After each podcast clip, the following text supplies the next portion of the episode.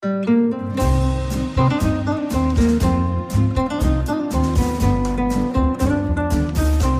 sind beste Freundinnen mit Max und Jakob. Schrei ich oder schrei ich nicht? Und du sagst es mir nicht, aber ich schrei aber nicht. Leg mich doch am Arsch. Der ultra ehrliche Männer-Podcast. Hallo und herzlich willkommen zu Beste Freundinnen. Hallo. Euer Abführmittel für die Ohren. Es ist zurück. Endlich. Ich habe mich schon gefragt, wann du das erst mal wieder sagst. Die letzten Mal hast du es immer geschickt ausgelassen. Ja, irgendwelchen Leuten ging es auf den Sack, aber man sollte sich nie darum scheren, was irgendwelchen Leuten irgendwo auf den Sack geht, oder? Uns wurde ja letztens auch bei Instagram eine Nachricht geschickt, dass die letzten beiden Folgen, also nicht die letzte, sondern die davor, so ätzend langweilig und öde waren, dass er sofort abschalten musste und er hat uns extra eingeschaltet, um unterhalten zu werden. Und ich glaube, du hast darauf geantwortet, wir sind ja nicht dafür da, um euch zu unterhalten. Aber ist doch Was so, oder? Also in dem Moment habe ich mich auch gefragt, ja stimmt, du hast recht. Eigentlich sind wir nicht dazu da, hier irgendjemand zu unterhalten. Aber ich kann schon verstehen, woher das kommt, weil so ein Podcast hört man sich ja wahrscheinlich deswegen an, um in gewisser Form für sich was daraus zu ziehen und vielleicht auch unterhalten zu werden. Ja, vielleicht ist es heute soweit. Also wir wollen Dinge besprechen, die Männer geheim machen. Aber ich bin tatsächlich nicht so richtig für Unterhaltung. Also wenn sich jemand unterhalten fühlt, dann ist das schön und wenn nicht, ist das auch okay. Weil, und der Ansicht bin ich wirklich, man sollte Dinge in erster Linie für sich selbst tun. Und ich verfolge auch nicht so ein Konzept, dass man sagt, okay, was könnte jetzt funktionieren und was könnte man Großartiges machen, was den Leuten gefällt, weil dann machst du ein Leben lang das, was Leuten gefällt, aber nie wirklich, worauf du selber Bock hast. Und das ist doch eigentlich das Schlimmste. Das ist auf jeden Fall auch mein Lebensmotto. Aber ich muss gestehen, dass man immer wieder auch trotzdem in so ein bisschen diesen Modus verfällt. Also auch bei unseren schwergängigen Folgen, die wir hatten, habe ich mich schon gefragt, ist es wirklich was, was Leute interessiert und müssen wir das in der Form raushauen? Auch wenn ich am Ende zusammenbreche wie so ein kleines wimmerndes Hündchen, habe ich mich schon gefragt, wo ist da der Mehrwert für andere, das zu hören? Ich glaube, es gibt einfach die Lust am Leiden. Und wenn man dich leiden sieht, dann macht mir das Lust. Da hole ich mir mal schön einen drauf runter. Wenn es ja so richtig dreckig geht. Stell mir mal vor, jemand täuscht so vor, dass er zum Trösten vorbeikommt. Jakob, was machst du da? Hm, Kannst du noch mal diese traurige Geschichte erzählen, wo es dir so dreckig geht? Bist du so ein ähm, Trauermasturbierer, der so in seiner Trauer dann auch mal so, ich weiß nicht, wie mir, wie mir zu helfen ist. Das Einzige, was mich jetzt vielleicht noch aufheitert, ist, wenn ich mir einen runterhole und dann Nee. Tränen wenn ich traurig bin und merke, dass ich wieder Bock habe, mir einen runterzuholen, dann merke ich auch, dass es mir wieder besser geht. Aber ich stelle mir das so vor, so Tränen überströmt, während dann auf den, das irrigiert. Kennst du das auch, wenn du krank bist, dass du merkst, dass du auf dem Weg der Genesung bist, wenn du wieder Bock hast, dir einen runterzuholen? Absolut. Richtig krass. Ich kenne sogar auch, wenn man verkatert ist am nächsten Morgen, wenn es dann einigermaßen wieder besser geht, dass ich dann eine Latte kriege und sofort Lust habe zu masturbieren.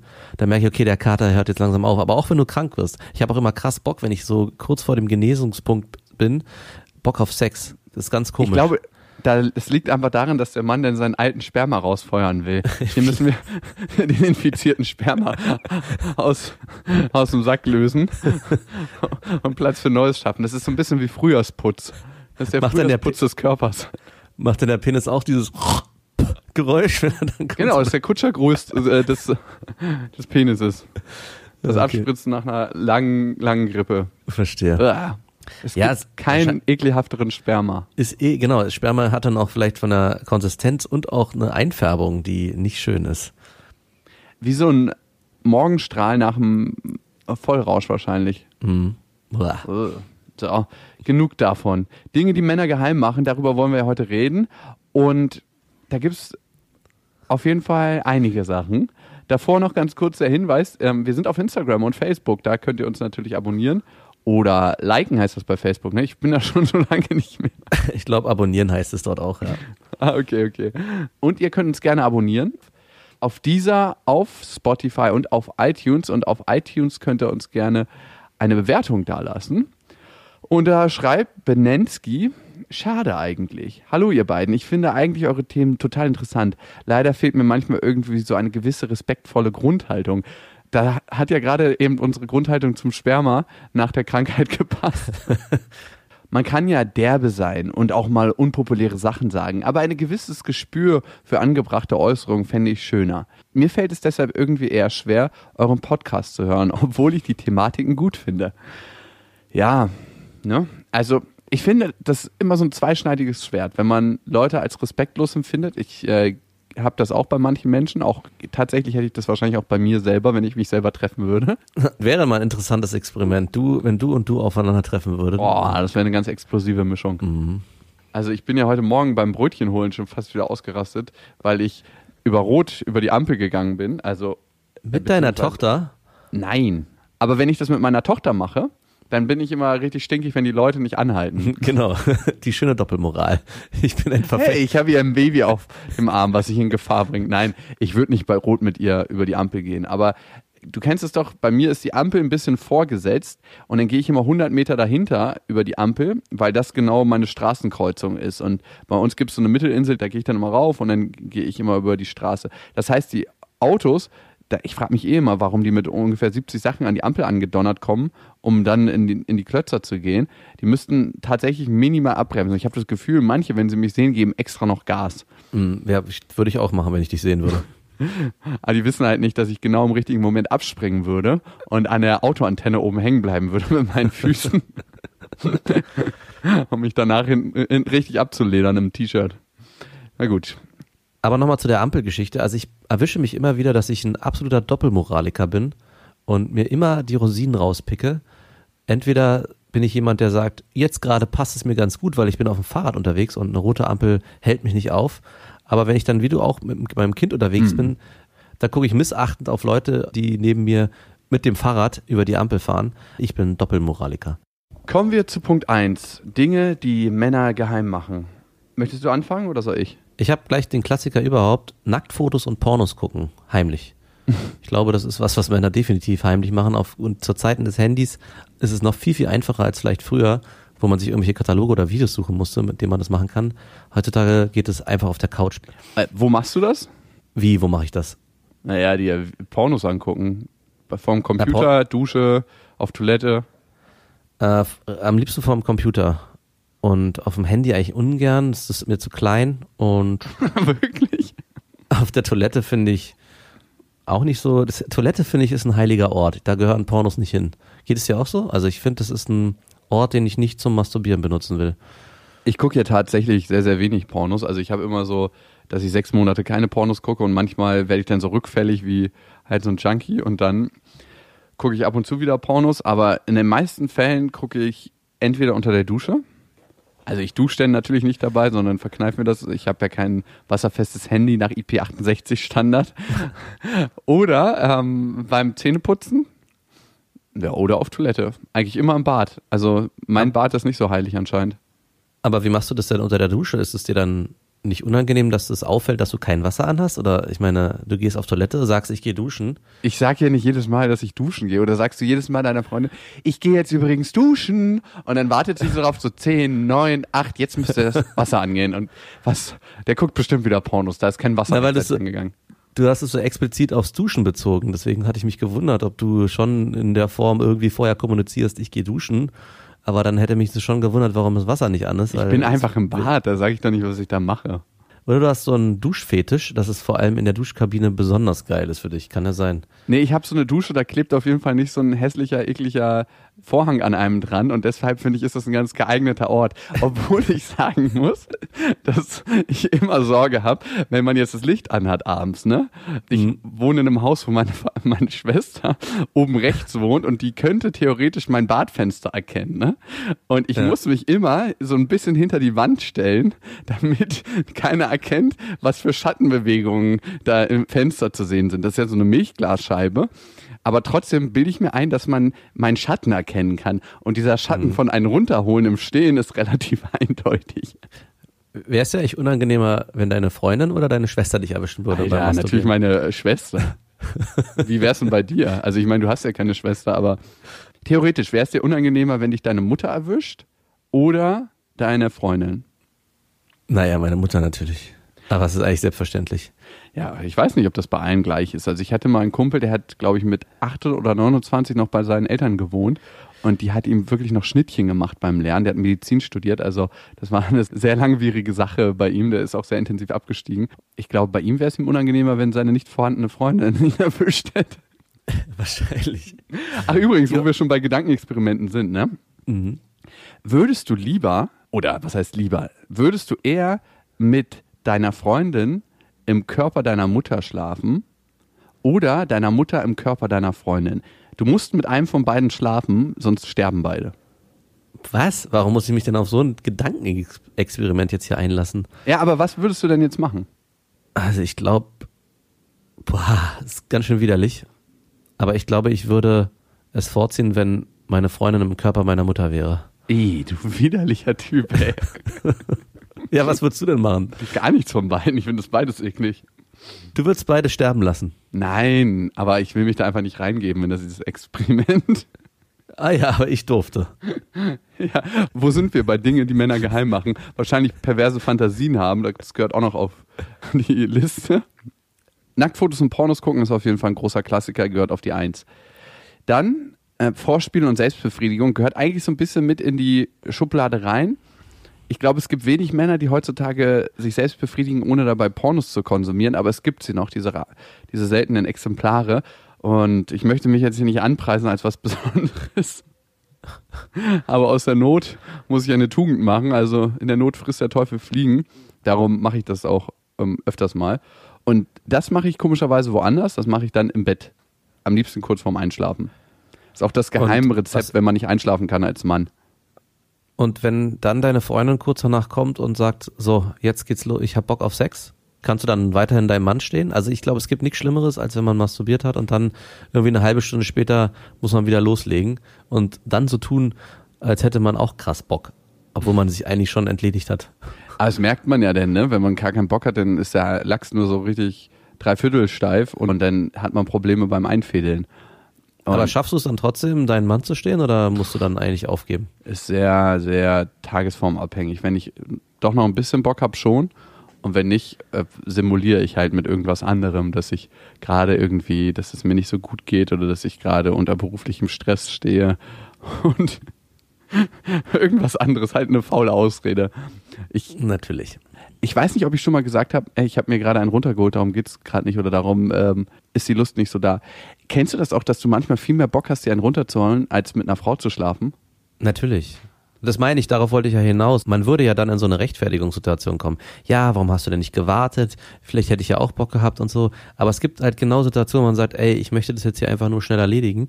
Vielleicht auch gerade vorm Einschlafen, damit man gut schlafen kann und seelenruhig wie so ein kleines Baby mit Daumen im Mund vor sich hin nuckelt. Aber muss dann natürlich seiner Freundin gegenüber oder seiner Affäre, wem auch immer gegenüber rechtfertigen, warum man das schon erledigt hat. Und ich finde, das ist besonders schwierig, dass man da nicht radikal ehrlich sein kann, sondern dass man sich irgendwelche Ausreden ausdenken muss. Wie du es gerade schon beschrieben hast, ja, ich bin heute schon müde oder ich habe nicht so einen Bock oder was auch immer. Boah, da fällt mir ein, ich hatte eine längere Affäre mit einer Frau, die immer Bock hatte auf eine dritte und eine vierte Runde. Ne? Und wenn Mhm. ich eine Frau nur so halb geil fand, dann war für mich spätestens nach der zweiten Runde Schluss.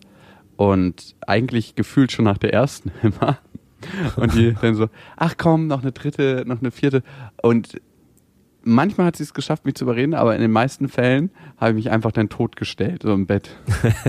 oder bin schnell abgehauen. Ich weiß nicht, wer das besser kennt, ob Frauen oder Männer das besser kennen, wenn sie nur so halb Bock haben und dann Sex haben. Hm, Ich glaube fast sogar Frauen eher. Ja, wahrscheinlich, ne? Hm. Okay. Die dritte Sache, die Männer geheim machen, ist faulenzen und dann, wenn jemand reinkommt, so tun, als ob man beschäftigt ist. Ja, oder man kann es auch terminlich gut einordnen. Also ich kenne es bei mir, dass ich weiß, wenn meine Freundin wiederkommt, fünf Minuten vorher fange ich an, schon zu arbeiten, sodass es dann so einen fließenden Übergang gibt. Ich bin ja schon seit Stunden beschäftigt mit dem Haushalt und würde mich dann jetzt, wenn sie kommt, dann jetzt aber gerne auch ausruhen, weil ich ja jetzt schon die ganze Zeit was gemacht Man habe. sieht das doch, dass du dann gar nichts gemacht hast. Ja, ich habe dann halt andere Sachen gemacht, die größere, für mich eine größere Priorität haben, die man halt nicht so offensichtlich sieht. Irgendwas im Internet? Vielleicht das ja. Irgendwas mit der Steuer, das ist immer gut, da kann man irgendwie seine Spuren verwischen. Ja, oder ich habe einen Podcast geschnitten. Ach ja, super. Ja. Dann eine andere Sache, die Männer definitiv versuchen geheim zu machen, aber was mir zum Beispiel nicht immer gelingt, ich bin irgendwie so ein richtig auffälliger Fisch. wenn du einer geilen Frau hinterher guckst oder sie anguckst. Also mittlerweile versuche ich das auch nicht so eklig zu, also beziehungsweise ich finde es einfach eklig für Frauen, wenn die so angestiert werden. Ne? Mhm. Also es gibt ja Frauen, ja. die haben so eine unglaublich große Oberweite oder so eine krasse Figur, dass die einfach so ein richtiger Augenmagnet sind für Männer und das wissen die Frauen natürlich auch.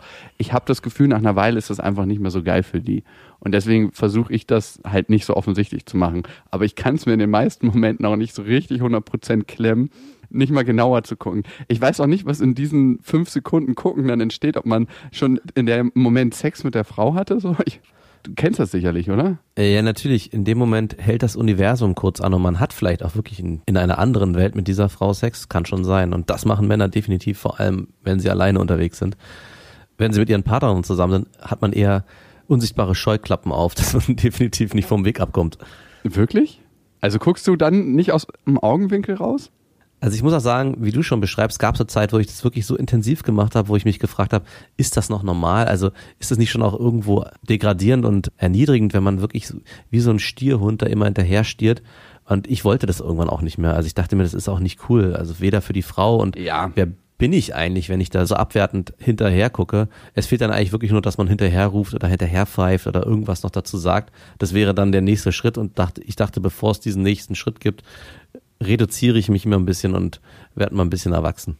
Also ich finde das tatsächlich auch sehr respektlos, Frauen hinterher zu gucken. Also was ich eher versuche, ist, wenn ich eine attraktive Frau sehe, ihr lieber ins Gesicht zu gucken und mhm. nicht so äh, gleich auf die Brüste und auf den Arsch, aber erst ins Gesicht und dann direkt auf die Brüste. Also erst so anlächeln und dann auf die Brüste. Nein. nee, aber tatsächlich versuche ich einer Frau lieber ins Gesicht zu gucken und äh, ja, man tauscht halt ein Lächeln aus oder was auch immer. So ein glotz mich nicht an, fick dich. und dann ist auch wieder gut. Also der Moment, der dann entsteht, ist auch ein ganz anderer. Also ein schöner, ein auf Augen. Ja, genau. Also es ist eher so ein, man registriert sich gegenseitig und vielleicht nimmt man sich auch gegenseitig attraktiv wahr, mhm. aber es hat nicht sowas von ich finde dich geil und also es kommt auch dann nichts zurück. Also es ist wirklich nur für einen selbst wie so eine kurze Mikro-Selbstbefriedigung, die eigentlich in der Situation nichts für beide was bringt. Und ich fände schon schön, wenn beide was davon haben. Mhm. Das eine ist ein Kompliment, das andere ist eine Degradierung. Wenn du nur die Frau als Objekt wahrnimmst, das heißt, dir nicht ins Gesicht guckst, sondern nur den Körper wahrnimmst, nimmst du die Frau als Objekt wahr. Wenn du die, der Frau ins Gesicht guckst und ihr ein Lächeln schenkst, ist das ein Kompliment für mich mehr und du nimmst die Frau als ganzes Wesen wahr. Und ich glaube, das kommt auch bei der Frau an. Ist es dann auch gleich direkt die Eintrittskarte zum Meer? Also ja, kann ich mir das auch Damit hat sie dann eigentlich ihre Nummer rausgegeben, wenn sie dir in die Augen guckt. Ist auch viel schwieriger, einer Frau direkt in die Augen zu gucken oder ihr ein Lächeln zu schenken, als einfach so wie so ein notgeiler Sack hinterher zu glotzen. Ja, auf jeden Fall ist eigentlich der eigene Komplex, den man da versteckt, nämlich dass man sich nicht traut, vielleicht in die Situation reinzugehen, sondern eher konsumiert, schnell sich da was Geiles abguckt und wieder aus der Situation rausgeht. Das ist genau wie das heimliche Pornos gucken. Ne? Warum macht man mhm. das eigentlich nicht? Wenn deine Freundin kommt, ne? du weißt, in fünf Minuten ist sie da, einfach nackt ins Wohnzimmer legen, in die Mitte und deinen Monitor aufbauen. Wartet bitte noch mal fünf Minuten, ich bin hier gerade beschäftigt. so, jetzt bitte. Was hast du gemacht? Und diese Frage kommt dann gar nicht, weil noch das, das Bild auf deinem Bildschirm weiterläuft. Flackert. Sehr schön. Wo wir bei Nachgucken sind, das ist auch eine andere Sache, die Männer geheim machen. Wie oft stalkst du geile Frauen auf Instagram? Erstaunlich wenig, muss ich ehrlich gesagt zugeben. Aber ich erlebe immer, dass wir auf einmal in unserem gemeinsamen Instagram-Kanal auf einmal tausende von Frauen als Freunde haben und denen auch followen, wo ich mich frage, wer, wie ist denn das passiert? Das stimmt nicht, tausende. naja, ein, zweimal vielleicht. Das waren halt total nette Frauen. Ja, natürlich. so nicht anders habe ich es gesehen. Ja, gut, okay. Das ist auch eine Sache, die man eigentlich geheim macht, als Mann. Und vielleicht auch nicht im Podcast erzählt.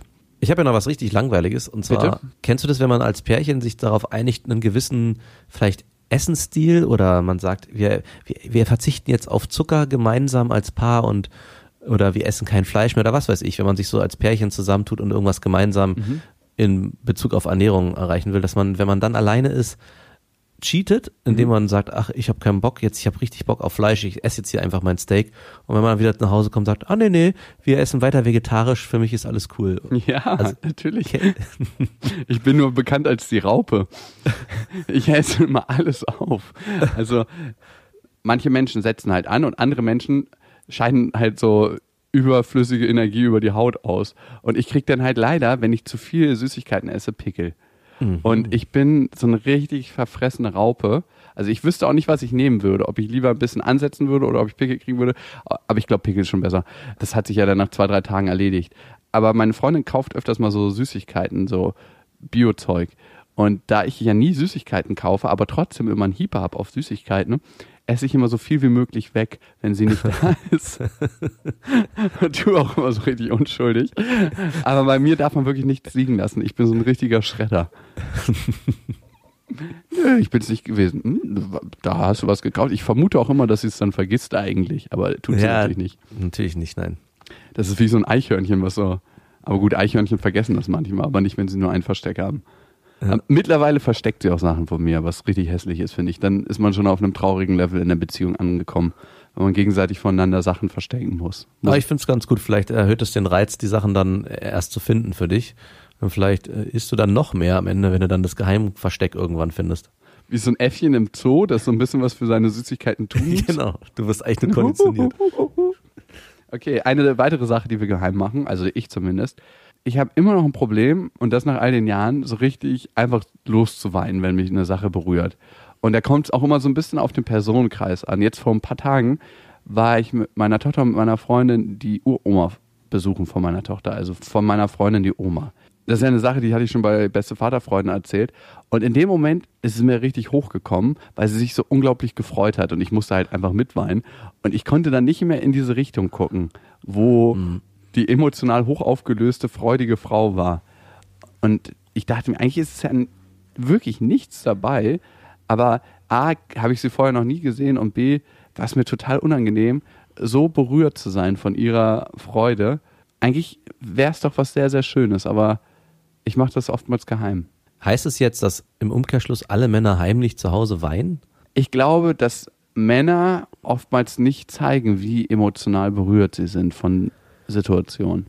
Also ich habe mich selten erlebt, dass ich zu Hause heimlich geweint habe, aber ich kenne die Situation, wenn ich mit meiner Freundin zum Beispiel auch irgendeinen so bescheuerten Film gucke, wo irgendwas Tragisches passiert in letzter Zeit, meistens mit Kindern, dass ich dann Tränen in die Augen bekomme und versuche, das nicht zu zeigen, sondern irgendwie weggucke oder nach oben gucke, sodass sie hoffentlich schnell wieder verschwinden, weil mir das eine Sache ist, die ich eigentlich gerne für mich dann behalten würde. Kommt auch immer ein bisschen drauf an. Aber ist eigentlich nichts dabei.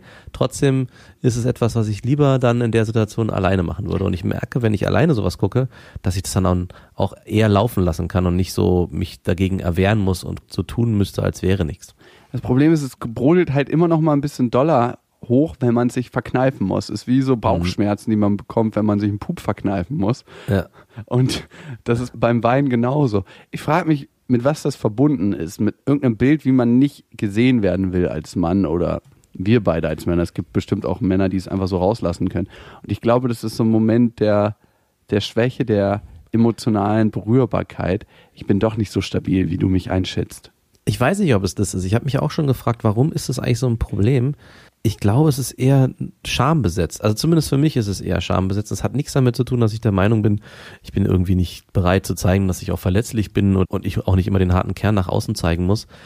Aber trotzdem ist es eher so ein Gefühl von, ich möchte eigentlich nicht, dass dieses Bild von mir hängen bleibt, wie ich dann optisch aussehe. Also hast du dir mal selber angeguckt im Spiegel, wie du aussiehst, wenn du heulst? Es ja. gibt, glaube ich, nichts Schlimmeres, was man sich angucken kann, und wenn man das einmal gesehen hat, das hat sich so bei mir eingebrannt, dass ich sage, das möchte ich wirklich niemandem zumuten, dass er sieht, wie, man, wie ich aussehe, wenn ich heule.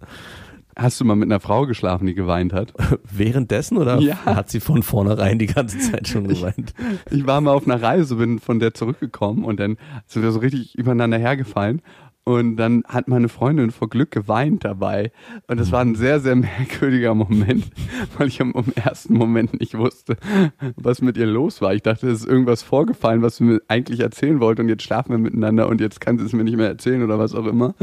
Ja, es, es, hat, ich, es gibt Männer, die das bestimmt schon öfters erlebt haben und die dafür im Gefängnis sitzen. Zu Recht. Aber das waren zum Glück Freudentränen. Aber jetzt, wo du sagst, ich erinnere mich auch daran, dass ich mal eine Freundin hatte, die geweint hat während, während des Sexes. Was ich natürlich als egoistischer Mann in der Situation denke, ist nicht irgendwie, vielleicht ist es für sie ein schöner Moment oder sie genießt es und lässt ihren emotionalen freien Lauf, sondern was habe ich hier falsch gemacht? Wo ist das Problem? Wie kann ich das Problem beheben? Also auch beim Sex in so einer Situation verfallen Männer, glaube ich, oft dazu, Problemlösungsstrategien zu entwickeln und nicht einfach sich in die Situation hineinfallen zu lassen und zu gucken, könnte es vielleicht auch was anderes sein, was sich einfach ergeben hat und einfach schön ist. Ja, aber es ist trotzdem wertvoll, nochmal nachzufragen, wenn man merkt, dass seine Freundin richtig anfängt zu weinen oder die Person, mit der man Sex hat, während man Sex hat und nicht sich einfach so in die Lust und Situation reinfallen lässt. Oh ja, das gönne ich mir jetzt hier mal, diese Tränen, dieser Ausbruch an Emotionen.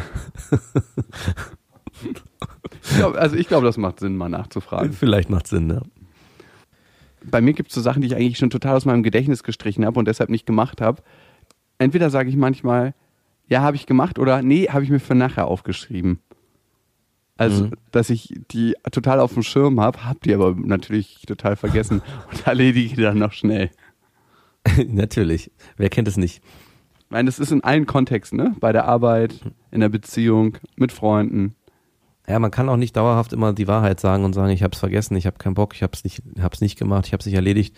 Irgendwann muss man sich da auch mal vor sich selbst schützen und vielleicht auch andere vor sich selbst schützen und in der Beziehungssituation so die kleine Notlüge auspacken. Also ich kenne es auch sehr gut.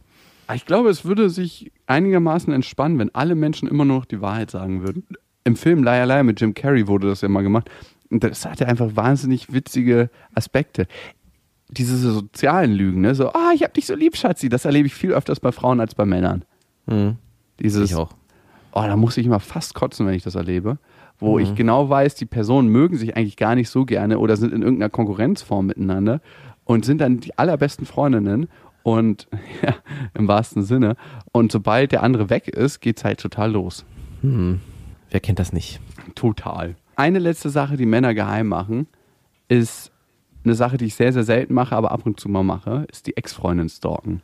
Entweder auf ah. WhatsApp, in den Profilbildern, mal gucken, was sie für ein Profilbild hat oder mhm. bei Facebook, Instagram. Super, super selten, aber ab und zu. Ich würde mal sagen, für mich persönlich alle zwei Jahre. Ah, so groß sind die Abstände? Okay, krass. Ja, ja. Es hörte sich jetzt so an, so wie so eine Regelmäßigkeit, so alle zwei Tage mal gucken, ob sich was verändert hat. Immer wenn ich traurig bin. Das ist mein ich Vorspiel. Hab, ich ich habe den Vorteil, dass meine letzte Ex-Freundin, was ja auch schon sehr lange her ist. So unansehnlich ist, dass man sich das nicht ins Gedächtnis ruft. Das könnte man jetzt auch denken. Nein, die hat sich aus den sozialen Medien verabschiedet. Das heißt, man findet sie einfach nicht mehr. Was natürlich dazu führt, dass ich gar nicht in Versuchung geraten kann. Das ist sehr gut. Okay, es gibt bestimmt noch viel, viel mehr Dinge, die Männer geheim machen. Es fallen bestimmt uns noch ein paar Sachen ein, aber die bleiben dann erstmal in unserer Vorstellung. Wir haben ganz, ganz viele Hörermails von euch gekriegt. An beste.bestefreundinnen.de habt ihr die geschickt manche sind sehr, sehr lustig, manche sind sehr, sehr traurig, manche bewegen uns sehr. Und wir haben zwei rausgesucht. Eine kommt von Luca. Hallo beste Freundinnen. Ich habe das Problem, dass ich mich sexuell nur öffnen und wirklich hingeben kann, wenn ich betrunken oder noch besser high bin. Ich bin sehr sensibel, was Drogen angeht und erlebe oft richtige Trips, wenn ich nur in Anführungsstrichen Gras geraucht habe. Ich bin ein kontrollierter Mensch, deshalb sind solche Zustände, in denen ich die Kontrolle völlig abgeben kann, extrem befreiend für mich. Ich werde dabei oft sehr geil und muss es mir selbst besorgen. Jede Berührung ist wunderschön. Wenn ich dann jedoch wieder in der Situation bin, in der ich mit einem Mann intim werde, jedoch nüchtern bin, kann ich die Sensation nicht als so schön empfinden. Ich bin meistens nicht mal feucht. Meine Frage nun an euch.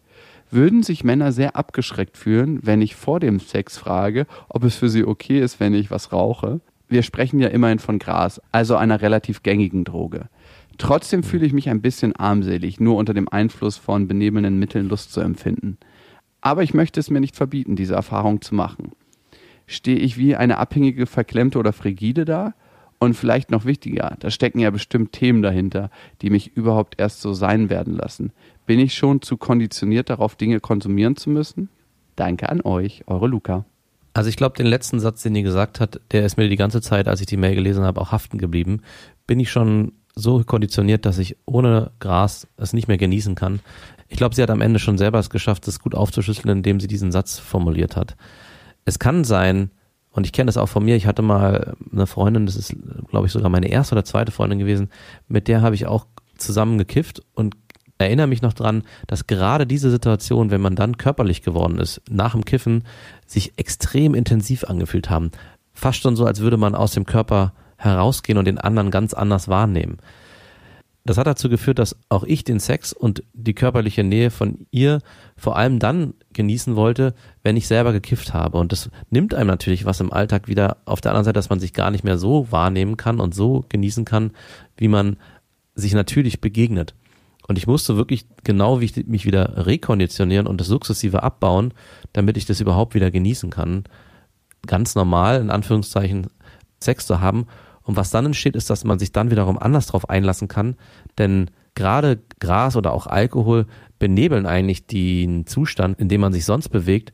Und man ist vielleicht an gewissen Punkten sensibler, aber auch dafür im Ganzen abgestumpfter das nehme ich auch wahr bei jeglichen Rauschzuständen, dass man einen ganz bestimmten Aspekt abschalten kann. Und zwar, wir haben ja alle unsere Gedanken und die laufen den ganzen Tag durch wie so eine Spirale. Mach das, tu das, du müsstest jetzt eigentlich und das war in der Vergangenheit geiler und der ist so und so, weil das und das.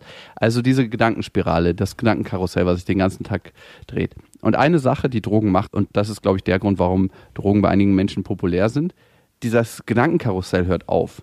Und du hast das Gefühl, zur richtigen Zeit am richtigen Ort zu sein. Und kannst ohne deinen inneren Richter Sachen genießen. Vielleicht, wenn du sagst, du bist normalerweise ein sehr kontrollierter Mensch, ist dieser innere Richter bei dir relativ stark. Und es könnte ein Ansatz sein, an diesem inneren Richter zu arbeiten. Da gibt es ein Buch, das heißt, und ich weiß nicht, ob ich diesen Ansatz 100% verfolgen würde, aber es heißt radikal ehrlich. Und da geht es darum, diese ganzen Sachen, die man so denkt, so, du bist zu fett, du bist zu klein, du hast einen zu kleinen Schwanz, du hast Hängetitten, deine Haare sind heute zu fettig, einfach rauszulassen und zu merken, das ist nicht unbedingt das, was uns ausmacht. Weil was uns ausmacht, ist quasi ein Layer dahinter. Das mhm. Bewusstsein, könnte man sagen, ist jetzt ein sehr, sehr spiritueller Ansatz. Manchmal hilft das, diesen inneren Richter abzuschalten. Also was mir noch einfällt, das hatte ich vorhin noch vergessen zu sagen, ist, dass dass sich gerade durch Gras ein bestimmter Sinn, und das ist der Tastsinn, extrem überempfindlich anfühlt und man sich deswegen gerade auch in der körperlichen Näherkommen, es sich für den ersten Moment viel, viel intensiver anfühlt, als wenn man ohne Gras sich körperlich näher kommt. Aber dafür bleiben andere Aspekte außen vor, nämlich was dadurch passieren kann, ist, dass Sex am Ende wirklich was rein körperliches bleibt und sich die emotionale Verbindung gar nicht so richtig einstellen kann. Okay, Luca, dann viel Spaß beim nächsten Mal Bimsen. Mal gucken, wie es ausgeht. Als nächstes schreibt Larissa. Hallo Jakob und Max. Ich würde gerne mal etwas Neues beim Sex bzw. beim Blowjob probieren. Den Finger in den Po. Darüber habe ich von euch nur Gutes gehört. Das ist wohl eine Art Wunderwaffe. Was, wirklich? Haben wir darüber positive Worte verloren? Haben wir das gesagt? Ich wüsste das nicht. Mein Freund und ich haben uns schon darüber unterhalten und er sagt zumindest, dass er es mal ausprobieren würde, um herauszufinden, ob er es mag. Die Frage ist nur, was macht der Finger dann? Kreisende Bewegungen, rein oder raus, eher reiben? Klar werde ich vermutlich mal alles bei ihm ausprobieren, aber ich will ihn ja nicht direkt verschrecken. Nicht, dass es am Ende zusammenzwickt. Vielleicht habt ihr ein paar Tipps und Erfahrungsberichte für mich. Also ich bin etwas irritiert, dass wir das als Tipp ha angegeben haben. Vor allem gerade auch, dass der Mann den Finger in den Po bekommen soll, so wie sie es gerade beschreibt. Gleiches Recht für alle, ne? Die, ja, der Mann darf also es auch mal genießen. Ich äh, tue mich da ein bisschen schwer, auf jeden Fall, aber für mich ist es persönlich nichts. Ich glaube, ich weiß, wo es herkommt. Wir hatten mal jemanden im Interview in unserer, einer unserer Folgen, die über Prostatamassagen, glaube ich, geredet hat. Und da haben wir intensiv darüber geredet, wie toll das doch sein kann, weil sie uns das so intensiv beschrieben hat. Und ich glaube, wir wollten es dann auch mal ausprobieren. Ich muss sagen, ich bin selber kein Fan davon. Aber wenn ihr da so offen seid und dein Freund da auch Bock drauf hat, das mal auszuprobieren, ist es auf jeden Fall die richtige Einstellung dazu. Und dann ist es auch am Ende auch egal, ob ihr da mit kreisenden Bewegungen raus rein. Ich würde mich da einfach vom Gefühl treiben lassen und da offen drüber kommunizieren, während ihr dabei seid, weil er kann am Ende am besten sagen, was ihm gefällt. Ich glaube, das, das können gefällt wir mir gerade nicht. Das auch nicht. Das auch nicht. Finger raus. Nein, ich glaube, wichtig ist es relativ behutsam zu machen, nicht einfach so reinzwirbeln. Fingernägel vorher mal ein bisschen trimmen, ne? Das ist mhm. auch nicht so schlecht, wenn man so mit so riesen Schaufeln ankommt und den Mastdarm da bearbeitet, ist das auch nicht so angenehm. Also Fingernägel trimmen als erstes also nicht gleich reinschieben, sondern erstmal den Finger rauflegen und zu gucken, ob es nervös zuckt. und dann ein bisschen Druck aufbauen und erstmal die äh, Puppe so ein bisschen weich streicheln. so ein bisschen rundrum massieren. Das, das ist ja ein Muskel, der kann sich dann durch Massage ein bisschen lockern. Und dann Mhm. schiebst du ihn rein und dann merkst du, irgendwann kommt so ein bisschen so, ein, so eine andere Form der, der Haut innen drin. Und das funktioniert besser mit Druck, aber es empfindet auch jeder anders, als mit rein rausreiben. Wie bei Frauen ja eigentlich auch. Ne? Bei Frauen entsteht ja auch nicht das Lustempfinden dadurch, dass man möglichst schnell rein und rauszieht, sondern Frauen haben ja keine Reiberezeptoren, das habe ich ja schon mal erzählt, ne? In der Vulva, sondern Rezeptoren, die Druck empfinden. Deswegen dieses Kanickel-Sportbimsen bringt gar nichts. Kann aber auch mal angenehm sein für den Mann. Nein, für beide hoffentlich. Und ich glaube, das ist der Weg. Und dann mit Feedback arbeiten. Also wenn du langsam vorgehst, kann das eine angenehme Sache werden. Vielleicht für deinen Freund. Ich war auf jeden Fall mal beruflich, ohne Scheiß beruflich, auf so einem riesen Tantra-Event. Und da gab es so ein Zelt und man hörte immer nur so Männer daraus stöhnen. Und darum habe ich mir mal da reingeluschert. Und da waren wirklich so 20 Männer in so Massageposition aufgebaut. Also einer lag immer am Boden und der andere hat sich hinten am Anus bei dem anderen zu schaffen gemacht. Und die haben sich einfach mal in so einem richtig friedlichen Kurs, Heteromänner, wie ich danach erfahren habe, ähm, die Prostata gegenseitig massiert und sind alle total entspannt und gelöst aus diesem Zelt irgendwann rausgekommen, so richtig Arm in Arm. Und ich dachte auch so, ja, ziemlich mutig. Und da war einer auch, der war so richtig aus wie so ein Erzkonservativer. Und er meinte, er hätte auch nie gedacht, dass ich, er das ausprobieren würde. Und schon gar nicht in so einer Situation mit einem anderen Mann. Aber irgendwie war die Stimmung gerade in diesem Zelt so, dass er Bock drauf hatte. Und du merkst, in manchen Situationen kann die Stimmung einfach kippen in alle Richtungen. Und ich war danach auch so, ja, warum nicht? Es kam nicht dazu, weil der Kurs einfach vorbei war, aber irgendwie ist daraus so eine gelöste Stimmung entstanden, dass ich mir so, ach alle haben das jetzt hier mitgemacht. Es muss ja was Tolles sein. Warum nicht eigentlich? So wie, weiß ich nicht, wie so eine, wie so eine Neueröffnung, dass man einfach mal hingeht und sich das anguckt und, und dann entscheidet, wie einem das gefällt. Ich meine, wie viele tolle Sachen sind dir im Leben wahrscheinlich schon entgangen, weil du nicht gesagt hast, das ist jetzt hier eine Neueröffnung, das probiere ich einfach mal aus, mal gucken, wie mir das gefällt. Neueröffnung passt auch sehr gut in dem Zusammenhang, muss ich sagen. Eine alte Neueröffnung. Stimmt. Herrlich. Ich habe mich schon gewundert, warum du dich so gut auskennst, aber zum Glück hast du am Ende den Bogen mit dieser Geschichte geschlagen, weil ich war zwischenzeitlich irritiert, warum du so gut Bescheid weißt, wie man sich die Prostata massieren lässt. Weil ich eigentlich dachte, du bist da nicht so ein Fan von, aber am Ende hast du es sehr gut aufgeschlüsselt. Bisher war meine Puppe tatsächlich zu ängstlich. Also ich hatte schon öfters den Finger dran. Und einmal war so kurz die Spitze verschwunden. Aber da ist genau, Larissa, das entstanden, wovor du Angst hast bei deinem Freund. Da hat es Zwick-Zwack gemacht und da war die, war die Krampfung da, als ob man auf Toilette müsste und weiß, es sind noch vier Stockwerke zu gehen. Und dann kommt der Walk of Shame. Kennst du den Roboter-Tanz, den man die letzten vier Stockwerke dann macht so? Mhm. Kenne ich sehr gut. Okay. Ich finde es ein schönes Bild, mit dem man auch Larissa und ihre Vorstellung von Erotik in den weiten Äther schicken kann. Larissa, vielen Dank für deine Mail. Schreib uns mal bitte, wie es war. Also, wenn es richtig schön war und schreib uns mal bitte, was deinem Freund gefallen hat. Das würden wir dann nochmal zum Besten geben hier in der nächsten Folge. Auf jeden Fall. Also, in diesem Sinne, Finger in den Po Mexiko. Wenn ihr eine Frage habt oder eine Anregung oder ein schönes Thema, dann schreibt uns gerne an beste.bestefreundinnen.de. Und egal, wo ihr gerade seid, ob ihr beim Sport seid, gerade aufräumt, viele Leute hören uns tatsächlich beim Putzen, wir haben es oft genug gesagt, beim Lernen, auf der Reise seid, von A nach B, auf dem Roadtrip seid, ganz weit weg von zu Hause oder zu Hause, ob ihr mit jemandem zusammen seid oder alleine oder euch gerade einen Finger in den Po schieben lasst. Bis dahin, wir wünschen euch was. Das waren Beste Freundinnen mit Max und Jakob. Jetzt auf iTunes, Spotify, Soundcloud, dieser YouTube und in deinen schmutzigen Gedanken.